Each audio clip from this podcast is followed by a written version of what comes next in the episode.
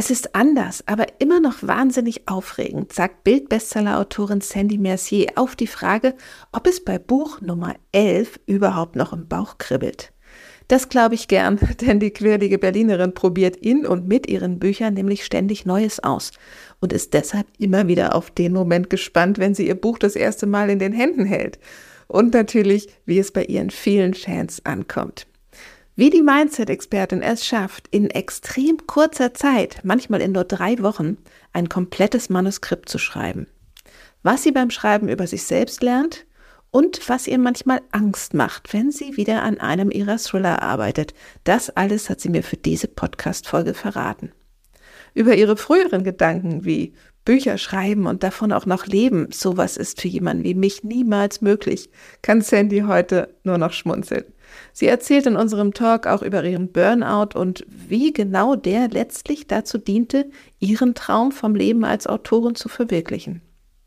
Sandys neues Werk, Das Weihnachtswunder deines Lebens, über das sie in dieser Episode auch erzählt, ist übrigens vor wenigen Tagen erschienen. Ein hochspannendes Gespräch mit einer Autorin, die in ihren Thrillern in tiefste menschliche Abgründe taucht und mit ihren Ratgeberromanen zu einem erfüllteren Leben verhilft. Was für ein Spannungsfeld. Viel Spaß mit dieser Episode von Sichtbar mit Expertenbuch. Sichtbar mit Expertenbuch. Schreiben, publizieren, Kunden gewinnen. Ein Podcast für Unternehmerinnen und Coaches. Von und mit Buchmentorin Angela Löhr. Liebe Sandy, Du hast inzwischen unglaubliche elf Bücher veröffentlicht. Fühlt sich das heute anders an, wenn du ein, einst, äh, wenn du dein neues Buch Baby rausgibst, als es beim ersten Mal der Fall war?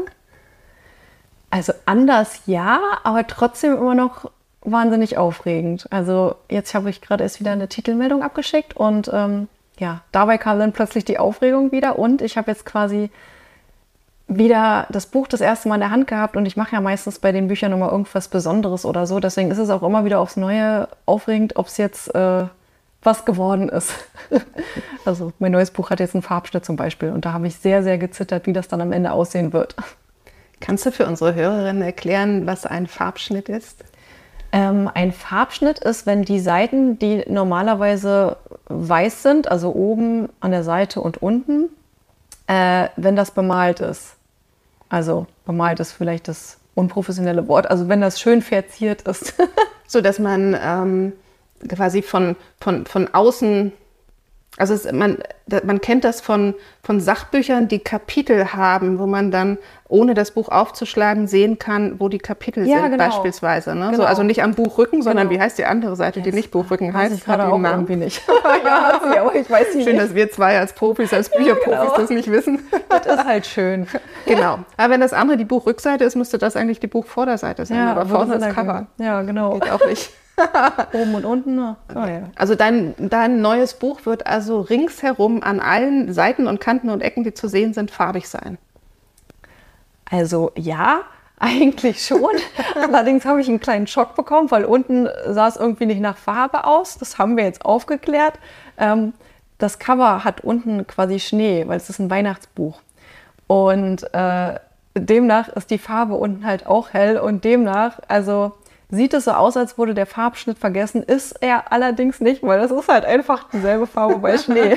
ist halt sauberer Schnee. Ja, also ich bin gespannt. Ich hoffe, die Leser ähm, ja, denken nicht, ich habe was vergessen.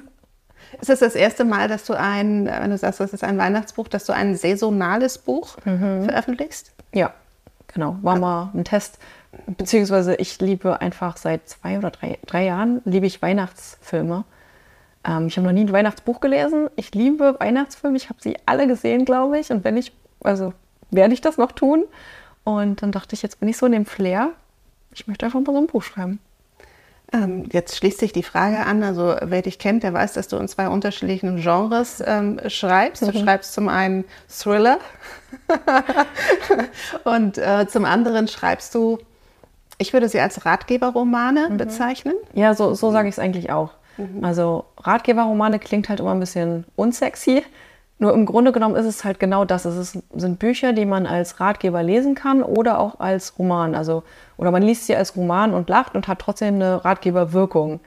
Ähm, manche nennen es auch Motivationsromane oder Oder erzählender Ratgeber wird Ja, auch sowas ich auch gesagt, aber dieses Ratgeberwort, ne, das empfinden viele als so unsexy. Genau, und also wenn man Ratgeber hört, dann denkt man eigentlich nicht an, an meine Bücher und gleichzeitig ist es das halt. Und also die Wirkung ist halt ratgeberisch. Aber zu lesen ist es wie ein Roman.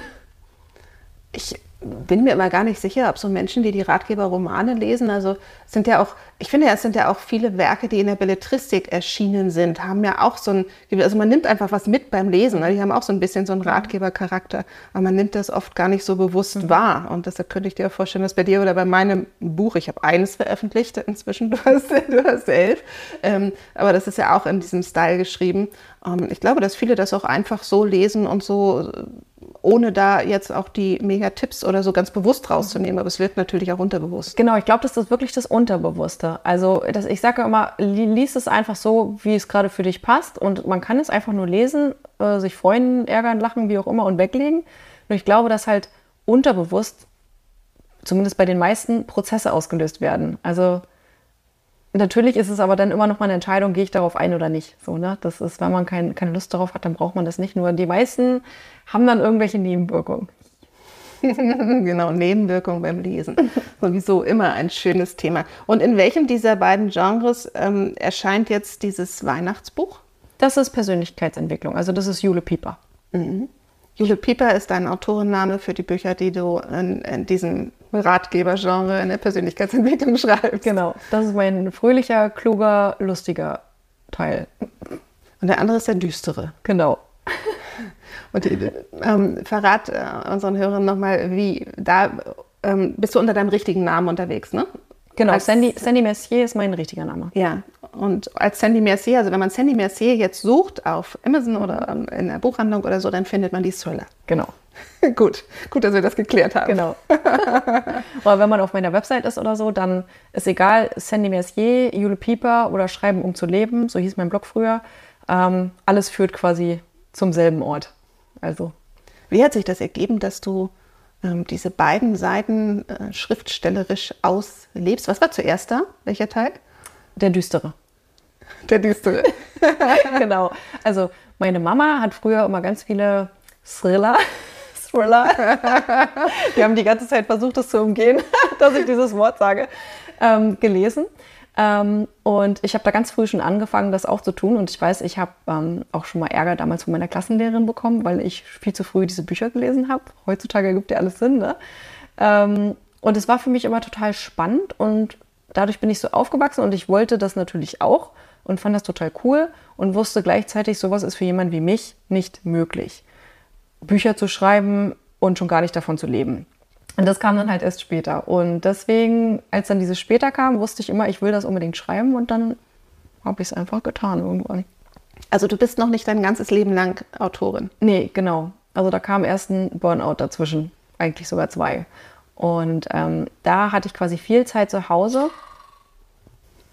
Da hatte ich quasi viel Zeit zu Hause. Und ähm, da war ich in einer klinischen, ähm, in einer Klinik, wo herausgefunden werden sollte, ob ich psychosomatische oder psychische äh, Beschwerden habe, also ob die daher kommen. Und als ich dann wieder zurückkam und zu Hause war, habe ich quasi angefangen, ähm, das so ein bisschen schriftstellerisch aufzuarbeiten. Aber das war jetzt gar nicht gedacht als Buch. Und das habe ich quasi zusammengebastelt und dann ergab es plötzlich einen ersten autobiografischen Roman. Und das war dann halt alles so zum Üben. Und dann habe ich gesagt, okay, ich weiß jetzt, wie es ist, ein Buch zu schreiben. Ich will Schriftstellerin werden. Und dann bin ich mit meinem Namen und dem ersten echten, richtigen Buch quasi mit dem Thriller rausgekommen. Wow, wie lange ist das her? Ähm, das war 2018. Ich glaube 2000. 2018 war das erst. Wir haben jetzt 2023, also fünf Jahre später. Ja. Du hast elf Bücher draußen. Eines ist gerade schon, hast du gesagt, hast du gerade die Titelmeldung rausgegeben. Das Genau. erscheint dann irgendwann vor Weihnachten in Am diesem Jahr. 19.09. Am 19.09. schon. Ja. Oh wow, cool. Ja. Ähm, und du hast mir auch verraten, du hast ja auch schon noch das eine oder andere in der Schublade liegen. Genau, also nächstes Jahr kommen auf jeden Fall noch zwei weitere Bücher raus. Einmal dunkel und einmal fröhlich. Und ein anderes liegt noch in der Schublade. Da weiß ich noch nicht, ob, wann und wie es jemals rauskommt. Das äh, braucht einfach noch Zeit. Wie machst du das? Wird sich jetzt jede, die zuhört, hier fragen, dass du in so kurzer Zeit so viele Bücher schreibst. Ich bin ja Vollzeitautorin. Das heißt, ich habe ja auch viel mehr Zeit, ähm, um Bücher zu schreiben. Und ähm, die Jule-Bücher, die schreibe ich eigentlich relativ schnell. Und inzwischen ist es so, dass ich mich quasi einbarrikadiere und keine Termine annehme und nichts mache und einfach sage, tschüss Welt, ich bin jetzt mal weg. Und dann, ähm, ja, also dann begebe ich mich quasi in so einen Zustand, das klingt immer so komisch, da passiert dieses Schreiben einfach. Und dann mache ich auch wirklich, ich mache wirklich nichts anderes dann. Und dann kann halt so ein Julebuch in drei Wochen schon durch sein. Oh wow. Ähm, und dann die anderen Bücher, da ist es eher so, dass ich jeden Morgen eine Stunde schreibe. Und deswegen bin ich da halt auch, ja, in meistens maximal zwei äh, Monaten fertig mit dem ersten Entwurf. Es kann auch mal sein, dass ich merke, ich komme an eine Grenze, ich komme hier nicht weiter. Und dann schreibe ich zum Beispiel erst ein Jahr später wieder weiter daran oder so. Also das ist immer so, ich habe so ein Gefühl dafür entwickelt, kann ich daran gerade weiterschreiben oder nicht? Woran liegt es vielleicht? Und dann lege ich es einfach in die Schublade und schreibe einfach an einem anderen Projekt. Mhm. Ja. Mhm. Wie viel Arbeit steckst du vorher ähm, in den Plot oder das Konzept, je nachdem, was du gerade schreibst? Keine. Keine. ja, weil ähm, ich festgestellt habe, wenn ich plotte, das klappt einfach nicht. Weil, also ich bin so ein Mensch, ich liebe Freiheit und ich bin sehr intuitiv. Und immer wenn ich versuche, ich habe es gerade erst im Mai mal wieder getestet, und ich mir einen Plot aufschreibe, dann bin ich so gelangweilt, weil ich weiß ja dann schon, was passiert. Wieso sollte ich jetzt noch irgendwas tun und dieses Buch schreiben? Also ich weiß ja schon, was passiert. Das finde ich total spannend. Ist mir auch zu viel zu. Das sind dann so viele Vorgaben, die ich mir dann selbst schon gemacht habe. Ich fühle sich so unfrei an, deswegen kann ich das nicht. Deswegen mache ich komplettes intuitives Schreiben bei Jule zu 100 Prozent.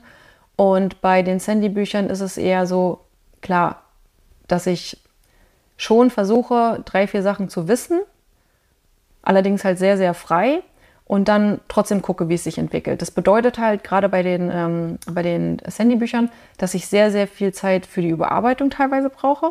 Also mhm. das ist dann mehr Aufwand, weil ja, wenn ich irgendeine Fährte legen will oder so, dann, also die sollte dann da schon drin sein, darf dann alles Hand und Fuß haben. Da habe ich bei Julo das ein bisschen einfacher. Wenn du wenn du ähm, jeden Morgen eine Stunde an einem Thriller schreibst, kannst du dann nach dieser Stunde abschalten und dann in so einen normalen, fröhlichen Tag gehen? Ja, das geht schon. äh, das geht in den meisten Fällen, sage ich mal, geht es schon. Also das ist ja so, ähm, dass mein Unterbewusstsein ja dann die ganze Zeit arbeitet. Also ich merke schon, dass es was mit mir macht und ich achte ja auch viel darauf, dass ich spazieren gehe jeden Tag ohne mein Handy. Äh, das nehme ich wirklich in den seltensten Fällen mit, weil dann wenn ich dann geschrieben habe, dann ja, entwickeln sich dann Szenen dabei. Also ohne dass ich es jetzt bewusst mache, das äh, kommt dann einfach irgendwie so. Und ähm, es gibt zum Beispiel ein Buch, das heißt Unter meinem Bett. Das war schwierig. Also da ging es um so einen Stalker und da waren sehr schlimme Szenen drin, die der Emma da passiert sind. Und da war es wirklich so, dass ich gesagt habe, ey, also ich hatte damals einen Freund und habe gesagt, du brauchst mich nicht mal anfassen und in meine Nähe kommen. Ich hasse gerade Männer alle sehr. Also da hat mich das sehr, sehr bewegt. Ähm, da war das dann auch ein bisschen schwieriger. Aber in den meisten Fällen weiß ich, das ist ein Buch, jetzt ist zu. Ich bin dann eher so, oh Gott, raus. So, jetzt schnell wieder fröhlich. Und das reizt dich aber trotzdem, die auch immer wieder zu schreiben. Die ist, also ich, ich kann mir das schwer vorstellen, so, mhm. so vermeintlich negative Bücher irgendwie zu schreiben, mich in diese negativen Gefühle hineinzudenken. Deshalb frage ich da so nach. Ja, also umso mehr ich mich mit Persönlichkeitsentwicklung beschäftige, desto mehr Sorge bereitet es mir tatsächlich auch, dass ich da, ähm, dass ich da mich ja immer wieder quasi in diese, in diese Angstgefühle und das alles eingroove. Und ich habe jetzt für mich entschieden, oder auch festgestellt, also als ich damit angefangen habe, da war ich ja, da kam ich frisch aus dem Burnout. Da habe ich ganz viele, was weiß ich, Traumata und irgendwelche Sachen aufgearbeitet von früher. Und deswegen waren diese Bücher für mich so wichtig, weil ich habe quasi alle negativen Gefühle, die ich nie wirklich gezeigt oder zugelassen habe, konnte ich in diesen Büchern verarbeiten. Und ich habe es dann zwischendrin versucht, äh, so ein Buch zu schreiben, als es mir richtig gut ging. Und es ist mir wirklich äh, schwer gefallen. Und deswegen habe ich dann entschieden, okay, ich brauche jetzt nicht auf Teufel komm raus jetzt jedes Jahr äh, einen Thriller rausbringen, weil entweder ich fühle es oder ich fühle es nicht. Und wenn jetzt gerade die Jule-Bücher mehr dran sind, weil mir gerade die Sonne aus dem Po scheint, dann freue ich mich darüber einfach. Äh, und ja, es wird auch wieder andere Zeiten geben und dann wird es wahrscheinlich wieder mehr von den anderen Büchern geben. Ähm, wie, wie sehr hast du dich kennen, mehr kennengelernt, tiefer kennengelernt jetzt über die Zeit, die du schon Bücher schreibst? Ähm, ja, also ich sage ja immer, äh, schreiben um zu leben. So heißt ja, hieß ja auf meinem, oder heißt mein Blog. Und es ist so, äh, ich habe quasi die negativen Gefühle von mir kennenlernen dürfen. Und ich habe auch immer wieder festgestellt, dass ich sie dadurch verarbeiten kann und habe auch immer mehr die Zusammenhänge verstanden, warum und wieso manche Dinge vielleicht so gewesen sind, weil beim Schreiben schlüpfe ich ja auch in alle möglichen Rollen.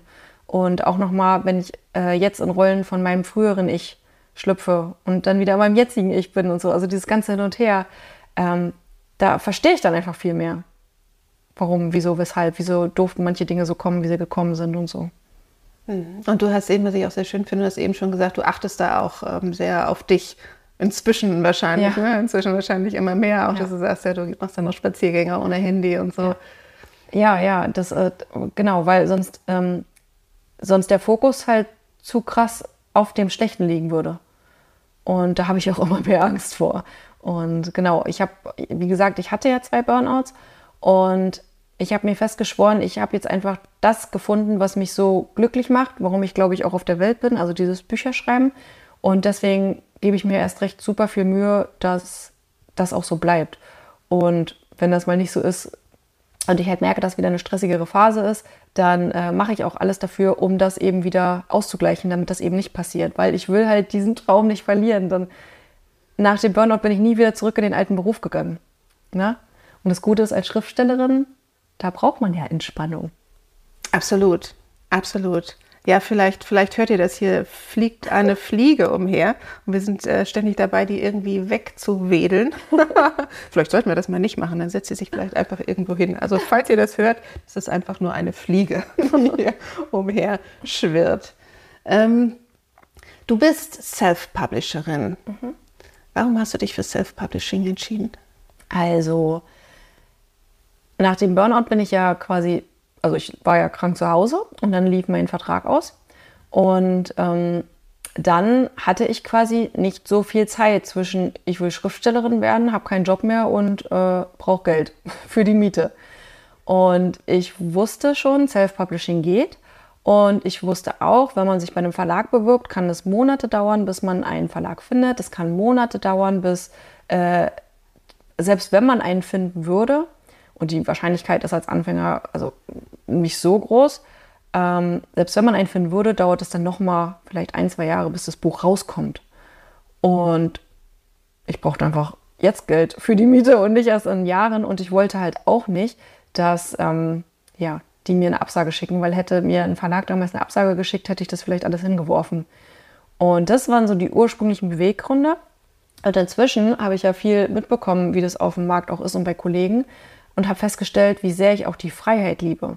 Weil ich kann entscheiden, wie mein Cover aussieht, ich kann entscheiden, wer meine Lektorin ist, ich kann entscheiden, ob ich Illustrationen möchte, wie die aussehen, wer die malt. Also ich kann halt so viel selber entscheiden. Und ich habe auch ähm, den Erfolg in der Hand, weil Marketing, also ich wusste damals nicht, was Marketing bedeutet, nicht mal. Also so ein blutiger Anfänger war ich. Ähm, und dann habe ich mir alles beigebracht und habe auch festgestellt, dass es sogar Spaß macht, weil ich dann als Self-Publisher direkt sehen konnte, ich mache die und die Aktion und dann konnte ich direkt auf dem, auf dem Amazon-Konto zum Beispiel sehen, hat es was gebracht oder nicht und wie viel hat es gebracht. Also ich konnte, und dann macht es auch mehr Spaß, ne, wenn man das so, wenn man das so sieht. Das hast du dir alles autodidaktisch beigebracht? Genau, also ich habe gelesen, ich habe ähm, YouTube-Videos, Blogs, äh, Kurse, ich hatte, also ich habe alles, was mir so zu, zur Verfügung stand, habe ich quasi gemacht, genau. Und Self-Publishing ähm, kostet ja aber auch Geld. Mhm. Ähm, was ist so deine Erfahrung? Was muss man so mindestens ausgeben? Das ist ja so eine der meistgestellten mhm. Äh, Fragen. So, ähm, du arbeitest ja auch als, mhm. als äh, Buchmentorin, als Buchcoach. Ähm, was ist deine Erfahrung? Was, was braucht man mindestens, um das auch wirklich gut zu machen und eine Chance mit diesem Buch auch zu haben? Also ich würde sagen mindestens 3000 Euro für die Erstellung. Und dann, ja, Geld für Marketing halt, ne? Also Geld für Werbung. Da kann ich gar keinen richtigen Richtwert sagen, weil umso mehr ich darauf im Vorfeld geachtet habe, dass ich professionell aufgestellt bin, also dass mein, mein Cover halt professionell ist, dass ich auch vielleicht ein professionelles Autorenbild, eine ordentliche Website oder diese Dinge habe, ne? Also umso mehr das professioneller aufgestellt ist und ich da halt Geld auch ausgegeben habe, desto weniger brauche ich dann natürlich auch später für die Werbung, um jetzt gut Sichtbarkeit zu bekommen. Also deswegen ist äh, da, bei der Werbung kann ich gar keinen pauschalen Betrag oder so sagen. Mhm. Ja, das ist ja auch immer so eine Frage. Ne? So, wenn es, wenn es, wenn die Werbung läuft und wirklich auch ein, ein Funnel dann dahinter vielleicht noch läuft, wo auch immer der dann hinführen soll, ja. Dann ähm, kann man das ja auch nach oben skalieren. Ne? Genau. Deshalb, da kann man ja auch keine, genau. kein, kein, kein Budget irgendwie rausgehen, genau. wo man sagt, so mit dem ähm, ist das das Optimum. Das, das wäre cool, wenn wir das könnten, dann glaube ich, müssen wir uns ja. gar keine Gedanken mehr machen. Und es ist ja auch bei Buch zu, bei, also vom Buch zu Buch ja. unterschiedlich. Und wenn ich halt merke, irgendwann funktioniert eine Werbung gerade sehr, sehr gut, dann mache ich die auch höher ähm, weil ich weiß, sie funktioniert. Und zum Beispiel, also das Höchste, was ich mal an Werbung im Monat ausgegeben habe, waren 3000 Euro. Ähm, und da, da habe ich gemerkt, da war ein Post, da hatte ich 30 Euro am Tag bei Facebook und den habe ich beworben und der ging so durch die Decke, dass ich gesagt habe, das nutze ich bis zur letzten Sekunde. Und diese Sekunde war dann sehr teuer, hat sich aber am Ende dann auch mega krass ausgezahlt. Ne? Ähm, genau. Ja, das ist immer Werbung, ist auch ähm, immer wieder ein Ausprobieren. Mhm, ne? so, genau. Also leider. Ja, ja ich habe versucht, alles genau so zu machen, auch beim nächsten Buch, und es hat absolut nicht funktioniert. Deswegen, äh, es ist auch immer viel Testen. Immer wieder ein neues Abenteuer. Ja, genau. Wenn du sagst, arbeiten mit Profis, ähm, ich meine, wir haben das Coverdesign, wir haben den, den äh, Buchsatz, ähm, es gibt ja so verschiedene Disziplinen, die, die wir ja auch in diesem Podcast immer mal wieder durchgehen und besprechen. Wo sind für dich die Disziplinen, die Partner, wo du sagst, da kommt nur ein Profi ran, da sollte man überhaupt keine Kompromisse machen? Cover. 100% Cover. Ich sehe es immer wieder, dass die Leute zu mir kommen und sagen, sie verstehen nicht, warum ihr Buch nicht läuft. Und äh, dann kommt halt immer wieder raus, sie haben das Cover selber gemacht, weil sie Grafik können oder ähm, der beste Freund kann Grafik oder so. Und Grafik ist halt einfach nicht ähm, Coverdesign. Grafik, ähm, das ist halt so, als würde man ein Knieproblem haben und zum Hausarzt gehen. Mhm. So, und das, also das ist es halt nicht. Ähm, genau, deswegen hundertprozentig Cover. Ich finde, beim Buchsatz, da können wir noch drüber reden. Äh, das kann man sich schon beibringen. Ähm, Habe ich anfangs auch noch selbst gemacht.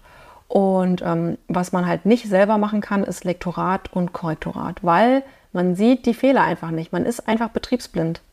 Also und das sind auch nicht nur die Fehler, ne? Es ist ja nicht nur das Korrektorat, sondern beim Lektorat geht es genau. ja auch darum, eben zu gucken, ist das, ist das logisch? Sind da genau. wenn ich irgendwo zu weit abgebogen, ähm, habt ihr die Kurve nicht zurückbekommen mhm. und so. Genau, macht das überhaupt Sinn? Und ganz oft äh, ist es das vielleicht nicht so. Oder wir verwenden halt eben Wörter, die in unserem Sprachgebrauch total normal sind. Ähm, ich wurde jetzt gerade im letzten äh, Lektorat gefragt, äh, was ist denn Dämse? Und sie wollte, meine Lektorin wollte dann, dass ich auf Instagram so eine Umfrage mache. Und siehe da, 10% kannten dieses Wort nur. Ich kenne dieses Wort auch nicht. Was ist Dämse? Das ist eine, ja, so Hitze, so eine stickige, trockene Hitze. Ah, okay. Also meine Mutter sagt immer, oh, was eine Dämse. Deswegen hatte ich so im Kopf und ja, da, aber das ist einem halt nicht klar. Ja. Ne? Man steckt ja in seiner eigenen Welt. Ja, ja, oder wenn man Sachbücher schreibt, dann sind es tatsächlich auch so Fachbegriffe genau. oftmals, ne, die einem ja. selbst äh, geläufig sind wirklich ja. und äh, die aber dann mitunter doch einer Erklärung mehr bedürfen, wo man dann nochmal eine Schleife ziehen darf. Also Coverdesign und Lektorat, also das auf jeden und Fall und Korrektorat. Genau. genau. Beim Buchsatz, wie gesagt, also da, da würde ich, also ich würde halt sagen, Buchsatz nicht einfach so machen, sondern wenn, man kann ihn sich anlernen. Ähm, Allerdings habe ich auch oft gesehen, dass Leute gesagt haben, sie machen Buchsatz und dann haben sie halt einfach darunter verstanden, dass es Formatieren ist. Mhm. Und das ist es halt nicht. Also weil da gibt es halt wirklich bestimmte Regeln. Ähm, wenn ein Buchhändler ein Buch aufschlägt, dann sieht er auf einen Blick, ob der halt ein Buch, also ob das ein echtes Buchsatzbuch äh, ist oder nicht. Ne? Ähm, genau, deswegen bei Buchsatz würde ich sagen, kann man sich streiten. Ja, ja, ja, sehe ich ähnlich. Sehe ich ähnlich. Und dann ist das Thema Druck natürlich noch.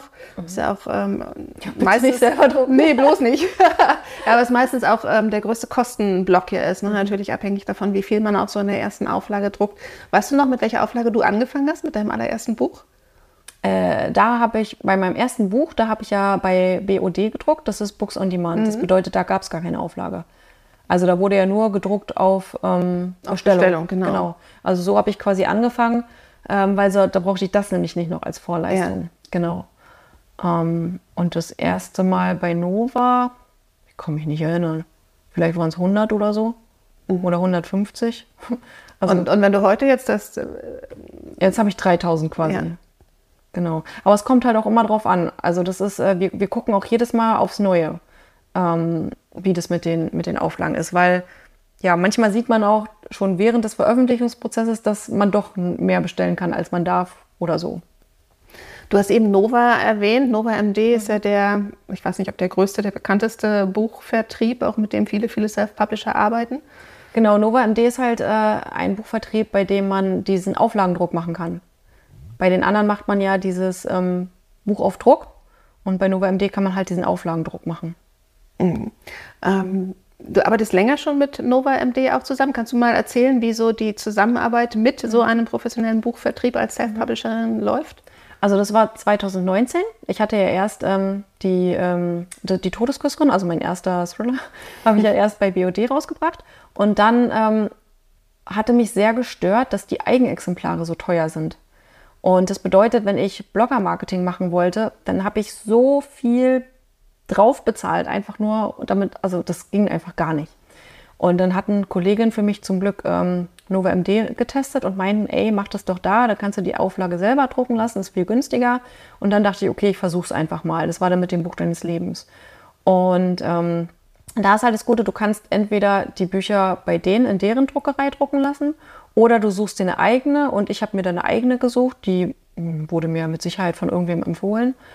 Und ähm, ja, dann habe ich quasi alles, also erstmal habe ich einen Vertriebsvertrag unterschrieben mit Nova und dann ähm, habe ich mit denen geklärt, wie hoch meine Auflage sein darf. Und gerade am Anfang ähm, ja, sind die halt immer erst sehr klein, beziehungsweise außer du hast schon sehr große Vorerfahrungen oder so. Oder man kann schon Verkaufszahlen von den letzten Büchern sehen oder so.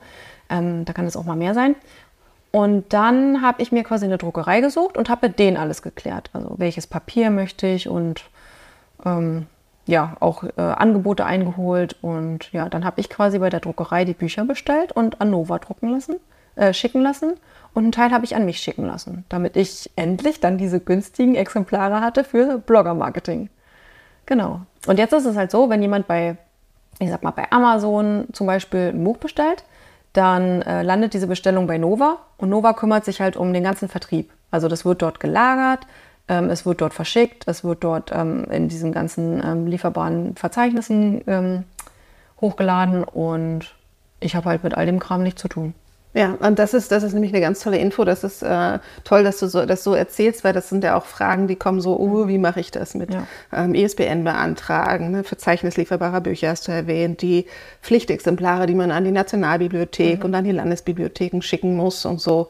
Ähm, also das kann man alles vereinbaren mit einem Dienstleister wie Nova. Ne? Also genau. ich finde das immer so spannend äh, zu sehen, mit welchen Partnern man arbeiten kann und eben diese Infos auch weiterzugeben. Ja, und die haben halt richtig coole Tools. Ne? Also das finde ich bei denen so toll. Ähm, also zum einen gelten die halt nicht als ähm, Self-Publisher-Verlag, weil die vertreiben auch für Verlage. Das heißt, in der Buchwelt sind die jetzt gar nicht so für Self-Publisher bekannt. Ähm, und wenn jetzt in der Buchhandlung mein Buch bestellt werden soll und der Buchhändler sieht zum Beispiel BOD, dann sind sie in der Regel jetzt erstmal nicht so begeistert. Äh, bei Nova MD passiert mir das nicht, weil die denken, das ist mein Verlag. Und dann haben die, wenn man bei Nova ist, dann gibt es da so einen Fire-Account. Also ist dann quasi so ein Account, wo man seine Rechnung sehen kann, seine Buchbestellung, wie viel sind noch auf Lager.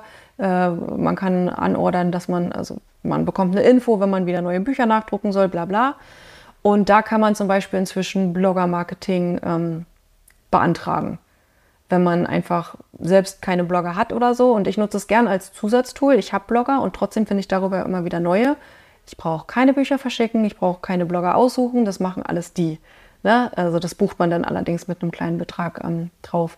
Oder ja, ich glaube, die Option mit Pressemitteilung gibt es da und ähm, für den VLB Tix kann man irgendwie einen schönen äh, Auftrag anlegen oder man kann die Produktbeschreibung verschönern. Also die haben halt lauter Sachen, womit man auch noch ein bisschen professioneller dastehen kann, als wenn man das Buch jetzt ähm Viele gute Services, ne? ja. die natürlich bezahlt werden müssen ja. auf die eine oder andere die meiste, Art. Genau. Ne? Ähm, gar keine Frage, aber das ist ja auch legitim. Ja. Also, das gehört ja auch dazu, das ist ja eben auch eine Partnerschaft. Mhm. Buchblogger hast du eben ähm, erwähnt. Wie wichtig siehst du die Buchblogger so für? Super wichtig. Super wichtig. Ja. Also ich glaube, Buchblogger ist eines der wichtigsten Sachen überhaupt. Ich würde mal sagen, Buchblogger und Newsletter-Marketing, ich glaube, das sind so die zwei wichtigsten Sachen. Weil bei den Buchbloggern ist es ja so, ähm, wenn die halt Rezensionen schreiben, dann ist ja das, also ich gehe jetzt mal einfach nur aufs Beispiel Amazon ein. Ähm, der Algorithmus von Amazon bewertet mich ja. Aufgrund von wie viel Verkäufe habe ich, wie viel, also man weiß nie genau, auf was Amazon bewertet, aber das sind jetzt die, die normalen Mutmaßungen. Ähm, wie viel und wie viele Rezensionen habe ich. Und ich sehe es ja auch, wenn man auf ein Buch klickt, dann sieht man halt als erstes die Rezension und das macht was mit einem, ob da jetzt nun drei Rezensionen stehen oder Absolut, 3000. Ja. Ob ich das will oder nicht, ist, also ist auch das Unterbewusstsein spielt ja mit. Und das ist nicht nur das, was das, das Optische macht, also für, für den Leser, sondern es ist halt auch, dass der Algorithmus das ja bemerkt, dass da was passiert. Und ähm, deswegen ist es so wichtig, dass Amazon sieht, dass da regelmäßig was passiert, weil die mich ja dann auch besser im besten Fall einschätzen und ja, dann auch merken, okay, das Buch scheint ja zu gehen. Und dann machen die vielleicht auch mal Werbung für einen oder so. Genau, deswegen Blogger finde ich deswegen so wichtig. Und natürlich auch, ja Werbung für einen machen und auch nochmal ja. Sichtbarkeit und so. Ne? Nur die Rezensionen sind mir fast wichtiger. Und ähm, genau, das war die Frage, ne? Mhm, genau, das war die Frage. genau, ja, Buchblogger ist auch nochmal ein eigenes Thema, könnte man auch eine ganze Folge drüber machen, ja. auch gerade wie man mit Buchbloggern und so zusammenarbeitet. Äh, arbeitet. Ähm, aber ich würde dich gerne noch zwei, drei andere Dinge fragen. Mhm wenn du jetzt an, an Sachbücher denkst, an Ratgeber, weil die meisten unserer Hörerinnen äh, sind Unternehmer, Unternehmerinnen, die überlegen oder schon dabei sind, ein Sachbuch zu schreiben oder vielleicht auch schon eins geschrieben haben und jetzt über das zweite nachdenken. Ähm, wann ist ein Sachbuch oder ein Ratgeber so für dich, wenn du dich jetzt als Konsumentin siehst, ein guter, ein gutes Buch? Wenn ich Mehrwert rausziehe. Also ich lese ja sehr, sehr, sehr, sehr viele Sachbücher und Ratgeber. Inzwischen, früher habe ich, als ich meinen ersten Ratgeberroman geschrieben hatte, ich glaube, ich hatte bis dato nicht einen einzigen gelesen, würde ich fast mal sagen. Aber inzwischen. Äh, Bis auf Kochbücher oder so. Ist, äh, immerhin sind auch Ratgeber. Da bin ich so richtig rangekommen. weil ich immer nicht, also das war wieder dieses, da war wieder diese Vorgabe. Ah ja. Das, äh, das funktioniert erst seit HelloFresh, dass ich nach Rezept kochen kann. Vorher ging das nicht. Ähm, Kleine Schleichwerbung. gut. Genau. Nee, ähm, und für mich ist ein, ein, Buch wirklich immer das, wo ich äh, den meisten Mehrwert draus ziehe. Also du siehst ja hier schon zwei zu liegen, ne? Ähm, ich will einfach was lernen. Und wenn mir ein Buch was bringen kann, und das, das mag ich auch bei manchen Romanen, wenn ich äh, da was lerne, dann äh, war das für mich schon mal ein gutes Buch. Wann kannst du am besten was lernen aus einem Buch? Wie, ähm, muss es irgendwelche... Wenn es anwendbar ist. Also wenn es nicht also nur nicht nur die Theorie, sondern wirklich äh, möglichst praxisorientiert. Genau. Dass du direkt schon irgendwelche genau. Übungen drin hast oder so, die du ausprobieren kannst. Genau. Auf neue Ideen kommst. Und auch so nahbar, also wenn man sie nahbar macht. Also wenn man zum Beispiel, ach, die besten Sachbücher fand ich von Susan Forward. Hm, da ging es um ach, Liebe als Leid und oh, vergiftete Kindheit. Also ging so um so psychische Sachen. Und da fand ich so cool, da hat die das richtig toll aufbereitet anhand von Beispielen, an echten Beispielen. Ähm, sodass man das einfach viel besser auf anderen Ebenen verstehen kann, was da passiert, warum man manche Sachen machen soll, ähm, was dazu erstmal dann als Nebenwirkung erstmal passieren kann. Weil oft, also wenn in einem Ratgeber nur steht, mh, mm, mach das und das und dann ist dein Leben toll, dann bringt das irgendwie nichts, weil das stimmt halt einfach nicht. Weil manchmal, also es ist nie ein, einfach so, weil sonst bräuchte ich dieses Buch nicht. Also Storytelling als wichtiges Element. Ja, ist, ja. ja. Ein Stück weit. Und ja, und auch ein bisschen Persönlichkeit von sich selbst zeigen. Also ich will ja. zum Beispiel wissen, äh, warum erzählst du mir das gerade? Ähm, also gibt es überhaupt einen Sinn, dass du mir jetzt davon erzählst, wie ich reich werde? Bist du es überhaupt? Ne? So als Beispiel. Genau, nahbar hast du gerade genau. gesagt. Ne? Also du willst, du willst ähm, die, die Autorin, den Autor auch irgendwie spüren. Genau, ich will ein Gefühl für die Person bekommen. Mhm. Ja. Mhm. Und so was so, ein, so Formate oder so angeht, hast du da auch irgendwelche Vorlieben? Müssen Bücher für dich schön sein in irgendeiner Form? Eigentlich nicht. Bist du ein haptischer Typ? Nee, ich, also ich, also du siehst ja hier, die äh, liegen hier auch so rum und ähm, bei manchen würde es nicht gehen, da darf ja, das darf ja nicht irgendwie zu weit auf sein oder was weiß ich. Bei mir dürfen die äh, gebraucht aussehen, gebraucht sein. Ähm, ein Buch ist ein Gebrauchsgegenstand. Ja. So Und das darf wie, so aussehen. Wie, wie ein Auto. Was einen von A nach B ja. bringt. Man kann sehen, dass es gelebt hat. Ja. ja. Nee, deswegen, also optisch, äh, also ich habe schon festgestellt, wenn ich so in Buchhandlung oder so bin, wenn, wenn die zu schön aussehen, dann habe ich da interessanterweise keine Lust drauf. Also wenn die, wenn so alles, wie soll ich das sagen, wenn es zu perfekt aussieht, wenn es so, so, so, so, so unschön ist. Wenn's, also es gibt ja so Bücher, die sind so schön, da will man gar nicht reinschreiben. Ja, und das oh ja, ist, das kenne ich auch. Ja, und das ist nichts für mich. Ich, ich will in meine Bücher reinschreiben, weil ich schreibe in meine Bücher. Ja. Ich habe viele Bücher, wo du das gerade sagst, in die ich nicht reinschreibe, obwohl sie eigentlich dazu gedacht sind, dass man da mhm. reinschreibt. Und ich schreibe dann aber in mein ja. Notizbuch. Ja, es gibt so welche, die, ja, die sind mir auch zu, zu schade. Ja, und da fehlt mir dann meistens dann auch, weil, weil die sind dann so professionell und schön gemacht, ähm, dass mir dann wieder das Echte fehlt. Also das, das Nahbare zum Beispiel. Das fehlt mir dann wieder. Weil es dann einfach nur in, ja, ich weiß gar nicht, wie ich das ausdrücken soll. Das so, heute lächeln mal. Mhm.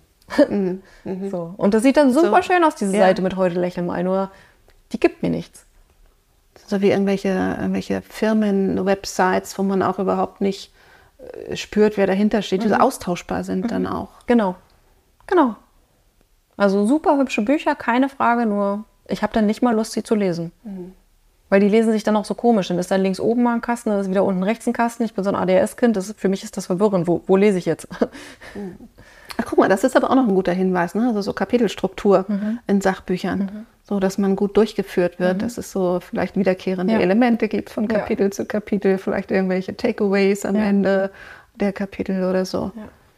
Und dann auch, auch so, dass, ähm, dass man optisch durchgeführt wird. Genau, dass es nicht so überfordert. Mhm. Ja, spannend. spannend. Ähm, wenn wir uns Sandy jetzt schreibend, buchschreibend vorstellen dürfen, wir sitzen ja hier äh, in deiner, in deiner Wohnung und ähm, du hast mir dein Arbeitszimmer gezeigt und hast da vorhin gesagt, nee, schreiben tue ich hier eigentlich nicht.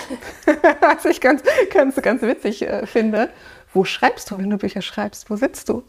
Also es kommt ein bisschen aufs Buch drauf an tatsächlich. Es, äh, es gab zum Beispiel ein Buch, das ich nur im Bett geschrieben habe. Das ging auch nicht woanders. Äh, normalerweise kann ich gar nicht draußen schreiben. Es gab hier das Reisebuch, das äh, konnte ich da auf einmal nur im Zug schreiben oder dann wenigstens ähm, im Restaurant. Ach, wo du nach Wien gereist bist genau, im Buch. Genau. ähm, ansonsten, das letzte Buch habe ich am Tisch einfach in, in der Küche geschrieben.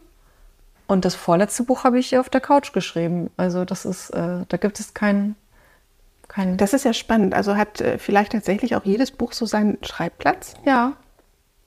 Ja. Weil äh, zum Beispiel das Reisebuch, das hätte ich im Leben nicht im Bachelor äh, schreiben können. Das ist eine mhm. ganz andere Energie. Also, mhm. wenn ich. Wenn ich macht eigentlich Sinn. Habe ich so aber noch von keiner Autorin gehört. ja. Nee, und meinem Arbeitszimmer, da sind halt die ganzen anderen Sachen. Da kann ich dann auch nicht schreiben. Dann, dann bin ich nur abgelenkt. Wie gesagt, ne? mhm. ADHS und so. Mhm. Und dann ist es so, dann sitze ich da und denke so, ach, jetzt die E-Mail, ach, jetzt das, ach, hier ist noch der Notizzettel, ach, ich müsste mal dies, ich müsste mal das. Ähm, also Freiraum wirklich beim Schreiben. Ich, ja. Hier kann ich in meine Welt abdriften. Und hast du da irgendwelche Rituale, wenn du weißt, jetzt schreibst du, kochst du dir einen bestimmten Tee, machst du eine Kerze an? Oder sagst du, egal, so jetzt hier Uhrzeit, Handy aus und dann geht's los? Ähm, Handy aus auf jeden Fall. Und ähm, ich mache das in der Regel so, dass ich wirklich, also bei dieser Stunde am Tag, dass ich aufstehe, mein Handy auch noch aus ist und ich gar nicht das erst anmache und gleich loslege. Ähm, wenn ich jetzt weiß, ich schreibe den ganzen Tag, dann äh, ist das auch mal anders. Aber ich glaube, so eine eigentliche Routine, ähm, also es gibt eine Sache, die ich immer im Vorfeld mache, die ist, wie nennt man das? Ich glaube, das nennt man Seelendownload von, mhm. wie hieß der jetzt, Paul Senig oder so? Ähm, das ist so ein bestimmter so eine, so eine Art Meditation? Ja, Meditationsspruch. Ich weiß es nicht, wie man das so richtig nennt. Und die sage ich meistens, bevor ich. Äh, wie eine Affirmation? Ja, eine Affirmation in, in, länger. Ja. Also es geht vielleicht so drei Minuten oder so. Mhm. Und das äh, mache ich vorher immer nochmal. Und bitte quasi, ich bin so ein bisschen spirituell angehaucht ja inzwischen, äh, und ich bitte dann quasi alle Helfershelfer, mir dabei zu helfen, ähm, jetzt einfach Worte zu finden, die Spaß machen, die Heilung bringen und ähm, ja, dass ich einfach Spaß habe. Mhm. Auch schön. Also ich bitte dann quasi darum, dass es jetzt so gleich wieder abgeht. Ja. Und ich stelle mir dann auch manchmal vor, dass also vorher, auch den Abend davor schon, wie ich quasi ähm, explodiere beim Tippen. Also wie es so richtig abgeht. Also du begibst dich schon in, in dieses äh, coole, geile, Genau. tolle Gefühl Genau. rein. Ja. Manifestierst dir das. Genau. Oh, wie schön. Genau. Warum schreibst du überhaupt? Was ist deine Motivation? Hm. Also das erste Heimliche damals, ne, das war ja einfach, ähm, da habe ich festgestellt, das ist so Heilung. Und ich glaube, das hat sich wahrscheinlich einfach nicht geändert, weil ich ja ganz oft selber dann wieder irgendwas ähm, gerade hören darf anscheinend. Ähm, und selber ja irgendwie viel, das klingt jetzt komisch, bei meinen Büchern lerne. Ähm, deswegen ja, ich glaube in erster Linie, deswegen sage ich auch, kann ich nicht plotten. Ich schreibe halt einfach, weil ich mir anscheinend was zu sagen habe. Und anscheinend ist das etwas, was halt vielen anderen Leuten auch eben gerade Heilung dann bringt. Also ich schreibe einfach, weil es ist noch Und das motiviert dich dann auch wieder, wenn du dann Feedbacks bekommst, Rezensionen Genau. bekommst. Genau. Und da versuche ich aber wirklich nicht dran zu denken beim Schreiben, weil das ist mir oft aufgefallen, wenn ich dann versuchen will, wenn ich denke, jetzt erwarten die Leser das und das und das, ähm, das blockiert mich und dann das, das, das funktioniert einfach nicht. Und dann komme ich davon wieder weg und denke mir so, nee, äh, auf gar keinen Fall. Ich schreibe dieses Buch jetzt nur für mich und dann werden wir sehen, was passiert. Und dann funktioniert es auch. Finde ich total schön. Ähm, für unsere Hörer und Hörer, Hörer und Hörerinnen, die ähm, gerade überlegen, das überhaupt allererste Buch zu schreiben ähm, oder vielleicht schon so ein bisschen im Prozess drinstecken, was, was ist dein wichtigster Tipp? Auf jeden Fall weitermachen oder anfangen. Also nicht einschüchtern lassen, weil der erste Entwurf von allem ist scheiße, das hat Hemingway gesagt. Das, ist, das kann nur richtig sein und es ist okay. Weil gut machen können wir das später. Wichtig ist, glaube ich, echt einfach, einfach mal den ersten Entwurf zu schreiben und sich zu erlauben, dass der nicht gut sein braucht. Und den fertig zu schreiben. Genau. Wirklich. Weil es ist einfach nochmal ein ganz anderes Gefühl, wenn man weiß, man hat ein Buch beendet, man hat den ersten Entwurf gemacht. Und die ganze Arbeit, die kommt dann sowieso erst noch mit dem Lektorat. Und da lernt man ja eh dann immer nochmal sehr, sehr viel dazu. Und, aber deswegen, das ist ja das Gute. Wir haben halt Leute, die uns helfen, das Buch dann irgendwann gut zu machen. Unsere Arbeit ist es erstmal überhaupt einen ersten Entwurf zu schreiben. Alles andere kommt dann. Wie lange liegen manchmal Bücher bei dir in der Schublade, bis du sie dann wirklich rausgibst? Also das eine, das längste, was ich bisher hatte, waren drei Jahre. Habe ich jedes Jahr im Mai geschrieben. Also das, ja, genau. Hast du immer einmal im Jahr dran geschrieben? Genau, und es war tatsächlich immer Mai. Es war aber gar keine, es war keine Absicht. Das habe ich dann irgendwie einfach so festgestellt, dass es plötzlich immer Mai war. Und ähm, da bin ich immer an so einen bestimmten Punkt gekommen und habe gemerkt, nee, ab jetzt komme ich nicht weiter. Weil da ging es ja um Stalker, es war ja dieses für mich schwierige Buch da quasi. Und ähm, da wusste ich dann beim ersten Mal zum Beispiel, ja, gut und schön, tolle Idee, nur Stalker nur aus Büchern und Filmen, das reicht mir nicht. Ich habe keine, ich weiß nicht, wie die sind. Und dann war ich zum Beispiel, dann habe ich es weggelegt und dann habe ich welche kennengelernt. Ich war in der Reha und da habe ich so ein paar, ja, da gibt es ja so ein paar solche interessanten Persönlichkeiten. Und dann habe ich quasi das erste Mal welche kennengelernt, wie die so funktionieren, wie die so ticken und wusste dann irgendwann, okay, jetzt kann ich weiterschreiben. Und dann war ich äh, wieder an so einem Punkt, wo ich gemerkt habe, hier komme ich nicht weiter, weil die Protagonistin müsste dafür etwas tun, was ich selbst noch gar nicht kann. Und dann ein Jahr später war ich an, war ich so weit anscheinend und dann konnte ich quasi das Ende schreiben. Also das war, das fand ich spannend. Fällt dir das schwer, so ein Buch dann liegen zu lassen? Juckt das nicht in den Fingern, das rauszugeben? Nee, beim ersten Mal, beim ersten Mal ja. Weil da hatte ich ja noch keine Ahnung. Ne? Aber inzwischen, und inzwischen weiß ich ja, dass es funktioniert und ich, ich weiß halt inzwischen, dass es nicht an mir liegt. Beziehungsweise, dass es halt daran liegt, dass es eben nicht weitergeht. Und deswegen ist es für mich dann völlig fein und dann packe ich es einfach weg. Ähm, Ideen habe ich ja genug. Das ist jetzt nicht das Problem. Deswegen, das ist jetzt, also ich vertraue dem jetzt einfach. Ich weiß schon von allein, irgendwann wird es mich rufen. Irgendwann fällt mir das plötzlich ein.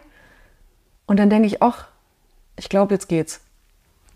Und das, ähm, dann arbeitest, kannst du also auch an mehreren Büchern parallel arbeiten, die in unterschiedlichen Stadien sind.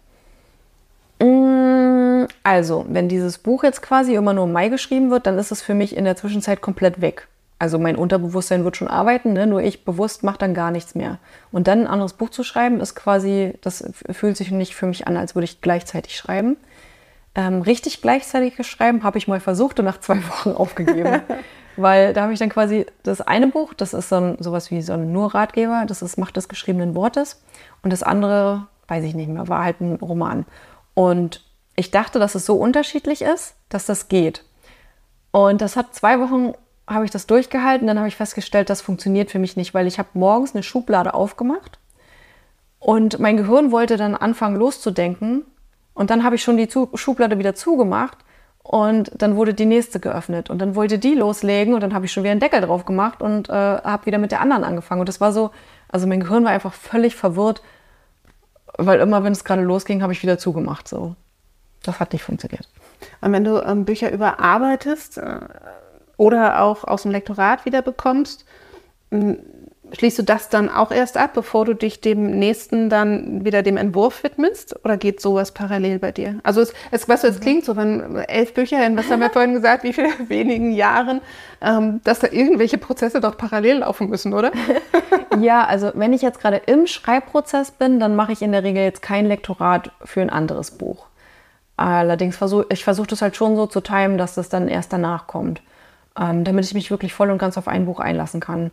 Allerdings jetzt diese Woche dann Lektorat für das eine und nächste Woche Korrektorat für das andere, das ist jetzt für mich nicht so schlimm. Das ist. Das geht. Also genau. Aber wie gesagt, dieses Gleichzeitige, das ist äh, schon ein bisschen komplizierter. Allerdings jetzt mache ich ja auch, ich habe jetzt gerade das Lektorat für ein Buch beendet und gleichzeitig mache ich Marketing für ein anderes Buch. Mhm. Und das zum Beispiel funktioniert. Das funktioniert, ja. Manchmal darf ich auch aufpassen, dass ich nicht durcheinander komme. Weil ich hatte irgendwo gepostet, dass da ich das erste Mal eine Weihnachtslesung gebe und dann war es aber doch die Lesung für die Reise. Na ja, gut. Das ist mir dann auch schon mal passiert, aber so im Grunde funktioniert das. Ja. Ach, total spannend. Vollzeitautorin, du hast das geschafft, Vollzeitautorin zu werden. Ganz, ganz großartig. Ja, es ist auch wirklich so ein großer Traum. Ich bin so, so, so, so dankbar und stolz. Das glaube ich dir und das kannst du auch sein. Ja. Liebe Sandy, ich danke dir total für dieses echt hochinteressante Gespräch. Ich wünsche dir ganz viel Erfolg ähm, für das erste Weihnachtsbuch. Ich bin sehr gespannt drauf. Also ich werde dann mit dir den Startlöchern stehen. danke. Ich bin auch echt gespannt, äh, was die Leserschaft dir zu dem Farbschnitt sagt. ich werde es nicht wissen lassen. Ja, bitte. Ja, bitte. Vielen, vielen Dank. Ja, vielen Dank. Das war die neue, für dich sicher wieder mega inspirierende Folge des Podcasts Sichtbar mit Expertenbuch. Und wenn du jetzt Lust bekommen hast auf dein eigenes Expertenbuch, dann melde dich gern bei mir. Ich begleite Unternehmerinnen auf der Reise zum 5-Sterne-Expertenbuch, das die Leser begeistert und das eigene Business so richtig pusht. Alle Links zu meiner heutigen Gesprächspartnerin Sandy Mercier alias Jule Pieper und ihrem gerade erschienenen Buch Das Weihnachtswunder deines Lebens findest du in den Shownotes dieser Episode. Herzlichen Dank fürs Zuhören und ich freue mich, wenn du diesen Podcast weiterempfiehlst und uns eine Sternebewertung auf Spotify oder iTunes dalässt. Danke von Herzen, alles Liebe und bis zur nächsten Folge von Sichtbar mit Expertenbuch.